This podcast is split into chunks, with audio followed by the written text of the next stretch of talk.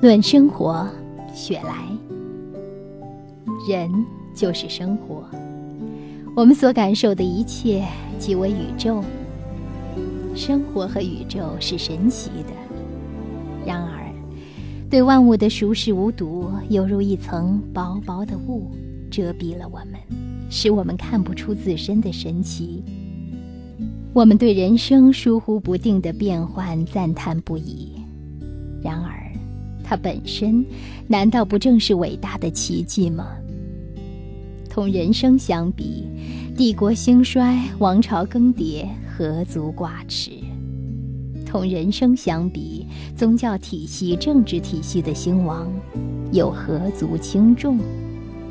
同人生相比，我们所定居的星球的演变，算得了什么呢？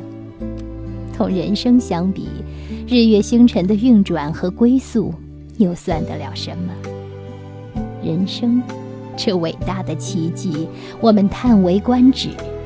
只因你如此的奇妙无比，我们姑且就让那薄薄的雾遮蔽我们的视线吧，否则我们的惊异感会吞没、惊慑那引起惊异的课题。倘若有任何一位艺术家，仅仅在心目中想象出太阳、恒星、行星等星系，又用语言和画笔描绘出今夜的天穹所呈现的景观，然后以天文学家的智慧对诸星系进行阐述解释，那么我们会对他推崇备至的。如果有任何一位艺术家，凭他的想象勾勒出地球的景致，山峦、海洋、河流、草木、花朵，森林里形形色色的叶子，日出日落时的云蒸雾蔚，浑浊清明的大气层的色彩层次。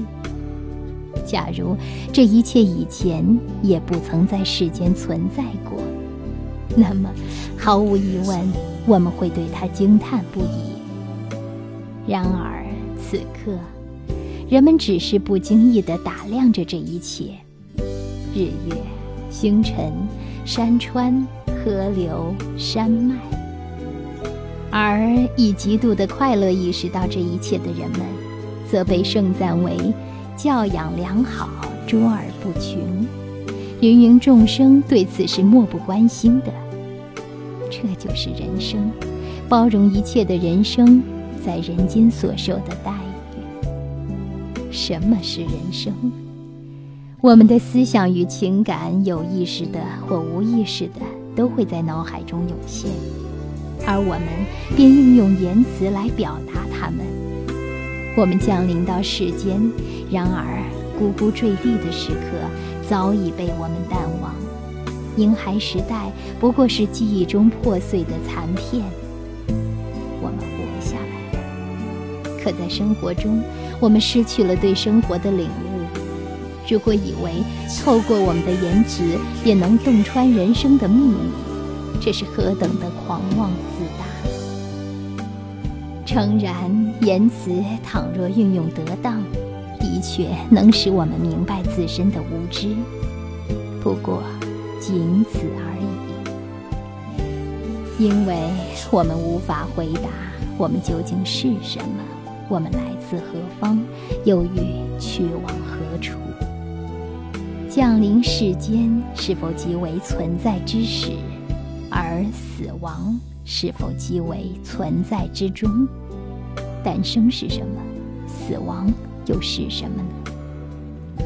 精密抽象的逻辑学抹去了涂在人生表面的那层油彩，为我们展现出一幅惊心动魄的人生画面。然而，面对如此惊心动魄的画面，人们却已经习以为常，只感到它年复一年，周而复始。有哲学家宣称，只有被感知的事物才存在。不知道收音机前的你是否赞同这一观点呢？雪莱的《论生活》中表明了他的态度，他赞同。